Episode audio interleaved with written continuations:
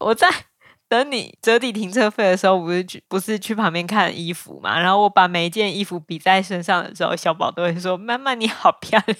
”我觉得超丢脸的。你说讲到大家都听得到那种音量，对，对我我就觉得，大家一定觉得你在家里就是一直这样教育他。我不知道他为什么要这样。结果后来那里有一面很大的镜子，然后镜子跟墙壁之间有一个角落，然后因为我觉得他一直这样讲有一点丢脸，所以我就说：“哎，你去站在那个角落。”数到十，我我在假装跟他玩游戏，以换取我的空闲时间。然后他就站在那里，然后渐渐的他就变成坐着，然后就觉得不行，太丢脸了。你不可以坐在镜子旁边，因为其实大家照那个镜子的时候，就会看到旁边有个小孩坐着。然后我就说：“你为什么要坐着？赶快起来！”然后他就说：“我要把大便打完。”孩子睡了，爸妈的酒就醒了。我是陈彦豪。我是简兆轩，今天是我们的特别节目。特别在哪里？就是我早上一整个早上都在录音。哦，你要先说一下，今天是礼拜六。哦，今天是礼拜六，对，也就是我们跟小孩相处了一整天。你为什么要一直录音？就我想要让大家有那种身历其境的体验，就是体验一日父母的感觉。所以接下来我们会一直播，就是今天的音档，我们就不用录音了吗？不是，就是你等一下就开始重述你今天一整天做了什么。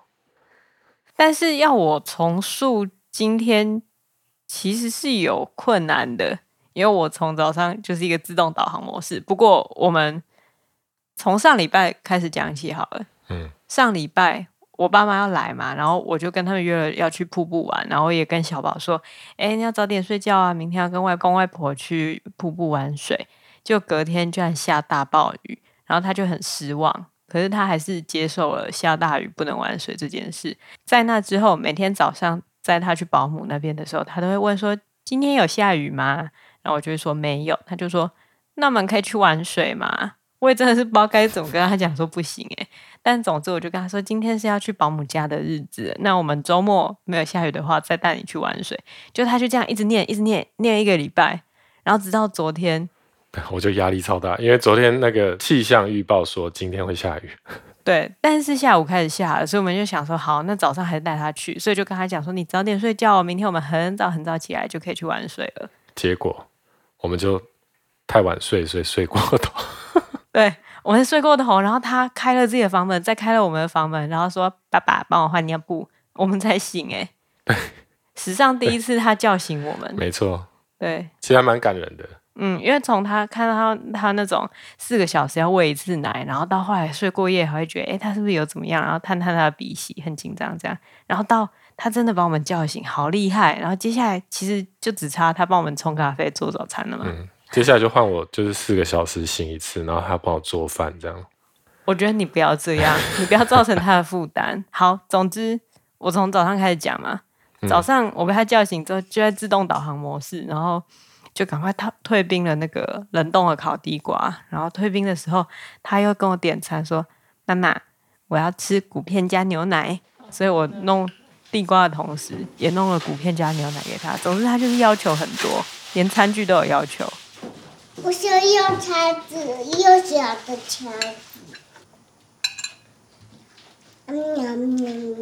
他吃一吃，然后我想说。我也要弄早餐给你吃嘛，所以我又烤了面包。然后他看到我拿面包出来，我想我想吃面包。哦，所以他现在吃了牛奶加骨片，然后吃了地瓜，然后吃了面包。结果他居然还说什么？我想吃吃吃吃葱油饼耶。我实在承受不住他这种一而再再而三的点餐呢，而且家里冷冻的葱油饼也吃完了。对啊，就为了要转移他的注意力，不要让他一整天都一直狂吃，就说：“哎，我们不是要去瀑布吗？”然后就赶快赶快催促他出门。对啊，可是其实我们自己都还没有准备好要出门。对，其实我昨天晚上有想说，我们是不是应该先准备好出门的东西，然后今天早上我们才不会这样子慌忙。但是显然我就是忘记了嘛。你不觉得出门这件事情对爸妈来讲永远是一个考验？对，要帮第三个人带东西这件事情，尤其那第三个人他吃东西就要用自己的餐具，然后他喝水也要用自己的杯子，然后他还要尿布，对，他还要湿纸巾，就是永远会少带一样。对，而且我们在带的同时，哎，他对自己要带什么也很有意见。需要带牙膏吗？不用带牙膏啊，玩水不用带牙膏。要带哪片吗？不用。你要穿什么的鞋子？我要穿可以下水的鞋子。还是凉鞋吧？这个就算是凉鞋啦。我发现以前如果我们出门，然后压力有一点大的状况，他其实很容易感受到我们那个情绪。嗯，他就他就也变得焦虑，对，然后变很焦虑就会变得很烦，然后很烦我们就会更焦虑。所以我今天就特别想说，呃，虽然我现在在自动导航模式，虽然我很累，但是我一定要给他好的回馈，然后让他觉得出门是很开心的。我就一直说耶耶耶，然后就讲了讲了很多次耶耶耶。好，最后检查一遍哦。我不知道他有没有发现我在敷衍他，但是我觉得他没有发现，嗯、因为他，他就是很开心，因为他也跟着耶耶耶。体测车，体测车。总算是出门了，然后一上车，上车他就是一定要播自己的音乐嘛。我觉得这真的很烦，就是因为在停车场里面就是没有网路。然后你的手机要连上 Spotify，就是需要网路。可是他每次在一上车，他安全带扣好那一瞬间，他就说：“还要 Mickey Mouse 的歌。”你要 Mickey Mouse？反正就是他有自己的一个歌单，然后我们就是每天不停的被这个歌单洗脑。对，其实像我现在头脑里面也是一直播放 Mickey Mouse 的歌。对，超烦。一整天，我觉得佩佩猪可能还好一点。没有没有，我我播的不是那个吗？播的是另外。Make it come down。超烦。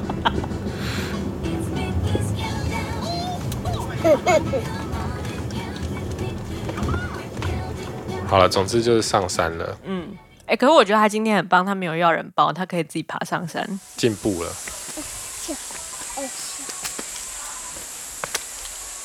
好亮哦，很亮，对不对？因为我觉得很明显的是，他知道那个地方是什么，他知道去那里可以有什么好事情。我觉得他他都有记得那里是好玩的。对啊，总之就到了瀑布嘛，啊，瀑布间也蛮多人的。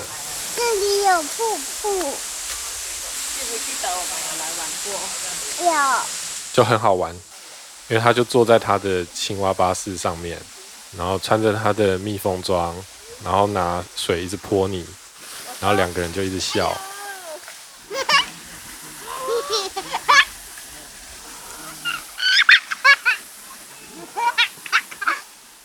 就很开心啊。对啊，嗯，但我就是一直觉得很紧张。你在在这整个过程，我就一直想着，哇，啊，你这么开心，等一下我们要怎么离开？因为水不能泡太久，所以我们先到旁边休息一下，好不好？不要，我也在往下下。就是要把他从他一件他喜欢的事情拉开，这件事情真的很痛苦。就是他就是一定要继续做，做到他不能再做为止。其实我觉得你之前的那套方法还蛮有用的，就是按闹钟这个方法。哦，对。那个其实我也是从就是网络上看来的，就是当他玩得很开心的时候，你要开始提醒他说，我们五分钟之后要走哦，三分钟之后要走哦，然后一分钟之后要走，你就拿手机给他按一分钟的闹钟，然后借由他按闹钟这个动作，可以把他从现在的享受中打断，那个思绪思绪都就断了。所以，当闹钟响的时候，你再让他按停，然后他就会觉得哦，按到手机很开心，因为平常不给他玩手机嘛。那是他唯一可以按到手机的时候。然后他从那一个享乐的环境中抽离了，你就可以很很容易带他走，他就从来都不会闹这样。但是呢，这个方法后来就不管用了嘛？也没有。就如果在他一些真的很小，哦，对对，他就会。假装不知道要按哪一颗，对，对他说：“诶、欸，是这边吗？”然后就乱按，然后手还乱拨，然后把那个计时器调到六个小时之类的。对，就很奸诈。但我今天就想到一个绝妙的方法，就是让他想到有一件比现在更快乐的事情。嗯，那是什么事情呢？差不多了，对不对？差不多可以回去了。好，我不要。啊？我不要回去。可是我们要下去找葱油饼哎。哎，对啊，你是不是要去找葱油饼？要。对啊，那我们先下去，然后去买葱油饼吃，好不好？好吗？好。好。没想到今天会这么顺利哎。因为他在山下有一个挂念的东西呀、啊。对啊，就超棒的。对啊，而且而且我们没有骗他，我下山就真的去买葱油饼啊，我们就真的吃葱油饼当午餐啊，还有菜菜跟肉肉，还有番茄炒蛋啊。但是就是我觉得，就是你让他知道，你承诺他的一定会回报给他。所以以后是不是出去玩都可以用这个梗？就是你先承诺一个比较远的事情，就比如说我们中午就可以吃很好吃的，然后呢就说啊，可是我们现在要去玩呢。然后再去玩了之之后呢，你就可以说啊，我们现在要去吃那个好吃的，先买一个梗给他。嗯，等于说给这个角色一个长远的目标，然后中期的目标解决之后，告诉他你还有下一个目标可以去，对对对，然后他就可以动身前往下一个目标。这是编剧的方法吗？不是。哦，所以你做这个特别节目是想要？其实我就是想要看看说，就是我。当了父母之后的生活跟以前有什么不一样？嗯，就只有一个不一样，都要听他的呀。对啊，就是失去自我。也不能这样讲，他不算失去自我，他是你的自我经由另外外在的影响而融合出另外一个版本的自我。嗯，就他的目标变成我的目标吗？我觉得越讲越难。我我举一个例子好了，很多人会说，就是。到底要不要带小孩出国玩？啊、小孩根本没有记忆，然后你带小孩出国，然后你要照顾他，然后又要依他的意，然后去这去那，可是你自己都没玩到，然后小孩也不记得，是一个两败俱伤的行为。但也有另外一派说，就是小孩去，小孩不记得，你会记得啊，你你也会缔造一个很好的记忆。你是要说我们去年去韩国的事情吗？对，其实。嗯我们去韩国，那真的是一个意料之外的行程，因为陈彦豪他的片子得到了一个去韩国参加影展的机会，然后我们就跟着也去了嘛，就是 带着妻妻女这样去。但是因为其实去韩国你都要跑影展行程啊，就变成我跟他独处。那我那时候就觉得，我干嘛硬要来啊？因为我又不是一个，我对购物其实是可以说是没有兴趣。虽然就该买的还是要买啦，可是 明明就有买。这个购物的事情，等一下来讲，会有很好的购物资讯在最后等着大家。我觉得反而是因为带着小宝跟我一起，让我可以试着在韩国过一般人的日子，你知道吗？你知道那个意思是什么吗？哦、就是我去韩国，如果我是跟，譬如说我的姐妹去，我们一定是去逛街，然后去买东西。那其实。就是一个观光客的行程。对，可是跟小宝去.我就会想说，哎、欸，我找找看哪边有公园，然后我就去真的去公园，嗯、然后听旁边都是韩国人的对话，然后完全听不懂，然后带着小宝，好像我们也在那边生活一样。好，而且我们去那个公园很棒哎，就是那个一山湖水公园。对，它有全亚洲最大的人工湖，然后很漂亮，然后它的那个就超大一个，而且它的溜滑梯，我觉得它超棒啊！它溜滑梯就是上去，然后有。大概八个溜滑梯可以溜下来，所以就是就不会挤啊。然后下来之后，地上我们应该会铺那个呃黑色那个臭臭的软垫的地方啊，他们都是铺沙子，也是因为他们比较不会下雨。对，因为韩国干燥啊，铺沙子，然后他们就也可以玩沙，也可以玩溜滑梯。我觉得要不是因为小宝，我根本不会知道韩国的公园长什么样子。因为陈彦豪后来有一件事情必须提早回台湾，然后所以我就跟小宝滞留韩国，然后我就想说，我跟他滞留韩国我要怎么办？然后那时候我们已经到首尔了，然后我就查首尔我们可以去哪里，就查到了首尔森林公园。哇，又是一个公园，对，又是一个公园，可是它是很大，就是它里面是真的是森林的那种。然后我就跟他去野餐，然后买了便利商店的饭卷。跟就是饭卷跟饭团之类的，嗯、因为我们之前吃饭卷，小宝很喜欢那个，就也是也不是什么好吃的东西，就是饭卷天国。然后他就觉得很喜欢吃，然后就买了饭卷，根本看不懂上面写什么。然后我很怕是辣的，他很饿，所以我就要先赶快抢在他跟我抢之前，先赶快吃一口，看那个到底是不是辣的。就一吃发现，天哪，真的是辣的！可是原本我已经说好那个。柱状的要给他，然后三角的给我。可后来我发现柱状的是辣的，三角的才不辣。但是他就是偏要吃柱状的，所以我就在十五秒之内把柱状的全部塞到我嘴巴里面，然后真的是辣到哭出来。然后我就给他说：“我说现在只剩这个三角的，你只能吃三角的。”他就对我有一点生气，他不知道我替他挡下了多大的灾难。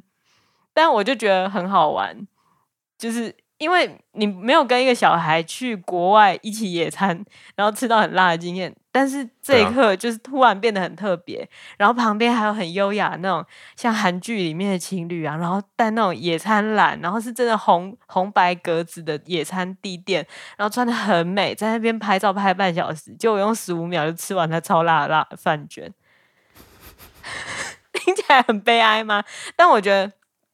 它是一个很日常，可是又很不平凡的行程。嗯，然后因为跟着他去走那些行程，就觉得韩国比我想象中的好玩。就是它不只是购物，然后不只是完美咖啡店，因为没办法去嘛。还有很辣的饭卷，还有很辣的饭卷跟森林公园。然后我就推着他在森林公园一直走，一直走，然后走到他睡着了，然后我也在森林公园睡觉，就觉得。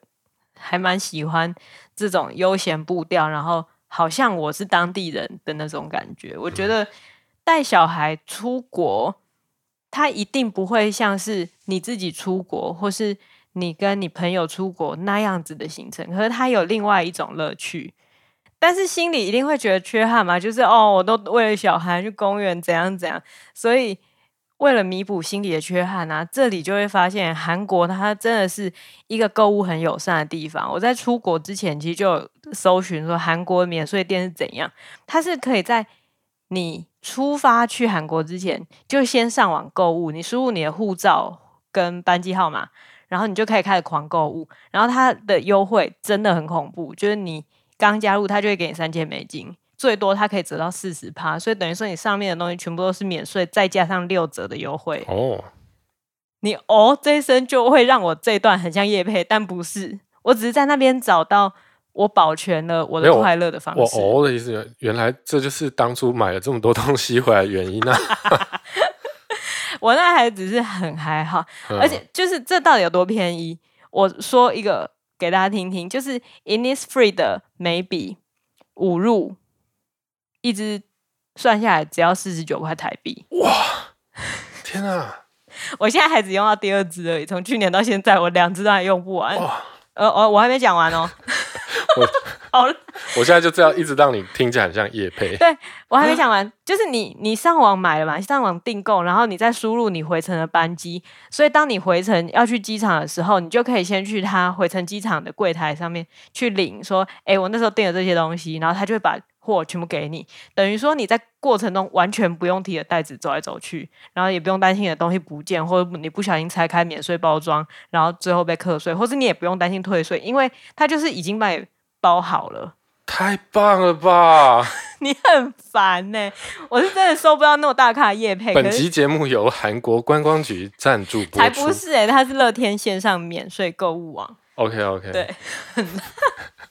但我的意思是说，如果因为我也只有这个经验可以分享嘛，因为我我也只带过小宝去过韩国，嗯，但是如果你去韩国，然后你觉得你真的还是一定要购物的话，我觉得可以先透过线上免税的购物，然后完成了你大概百百分之八十的购物欲，然后带你的小孩去韩国体验在韩国怎么育儿。其实，在韩国育儿是真的是蛮辛苦的，因为他们的那个地铁不并不如台北捷运的无障碍那么方便，所以你在那边就是人。都是走来走去，然后大家全部都要走楼梯，没有电梯，然后你就会在那边很无助。但只要你很无助的样子，就会有人来帮你。然后真的吗？对，真的，我我因为我都自己行动嘛，我就很无助，然后就会真的都会有人来帮我一起抬。然后我还遇到一个很棒，就是他应该是全首尔我遇过英文最好的人。然后她是一个年轻女生，然后她就是坚持要帮我抬上三层楼。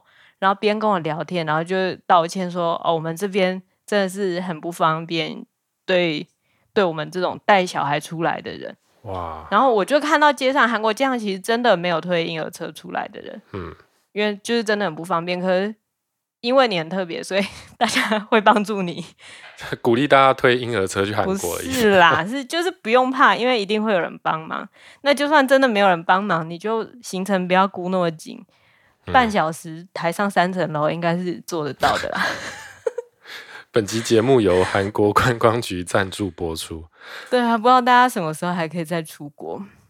嗯，就是如果大家还是要面临出国到底要不要带小孩这个选择的话，也许可以评估看看自己能不能接受带小孩有另外一种玩法这件事情。然后在另外一种玩法之中，你也要去找到可以满足自己的方法，那就是变成一个双赢。可是我觉得。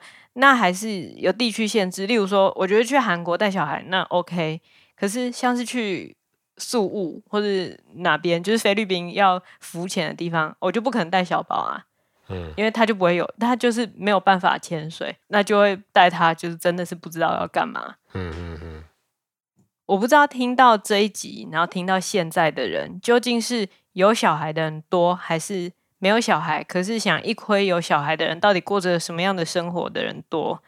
可是，总之我觉得，啊，有小孩生活就是一定会有改变。就像你出现一个很 needy 的室友，你的生活也是会有改变啊。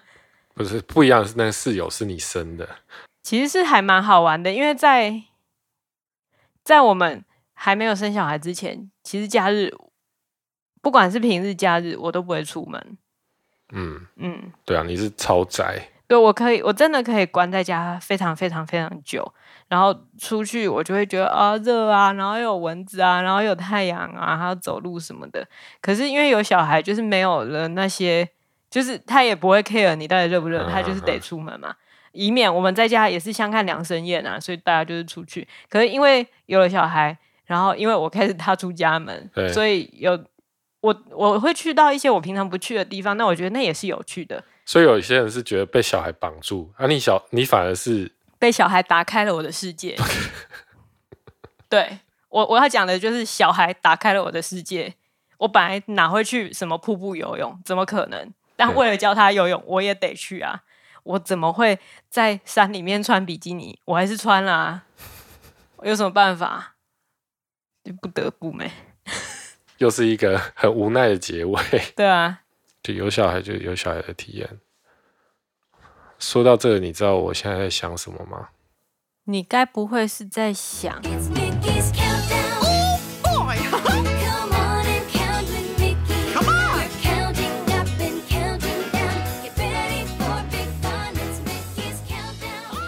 该不会有人听到这边吧？如果都听到这边，那应该就是粉丝喽，要不然就是在开车没办法操作。我们假设你是粉丝啦，哎、欸，我看后台，我们上一集已经有八百多个下载数了。到底谁要听？好恐怖哦！对啊，因为 Podcast 的后台实在是太不透明了，所以根本不知道有谁。沉默多数，我觉得沉默的多数要站出来。对，是你们现身的时候了。拜托大家哈、哦，留言一下，留个评论啊，五星评论。然后有什么对我们的要求也都可以留一下，有求必应，好不好？就是如果有想要问我们什么问题的话，都可以留言啊。或是建议我们要讲什么方面的题目，嗯、我们也可以参考参考。这样，那除此之外呢？如果还想要跟我们有进一步的互动，欢迎 follow 我们的 IG 或是脸书的粉丝专业搜搜寻。孩子睡了，应该就可以找得到。嗯，好啦，那这集就到这边。对，听到这边的人棒哦，给你们一个赞。拜拜。It's me，还要再播一次吗？太烦了。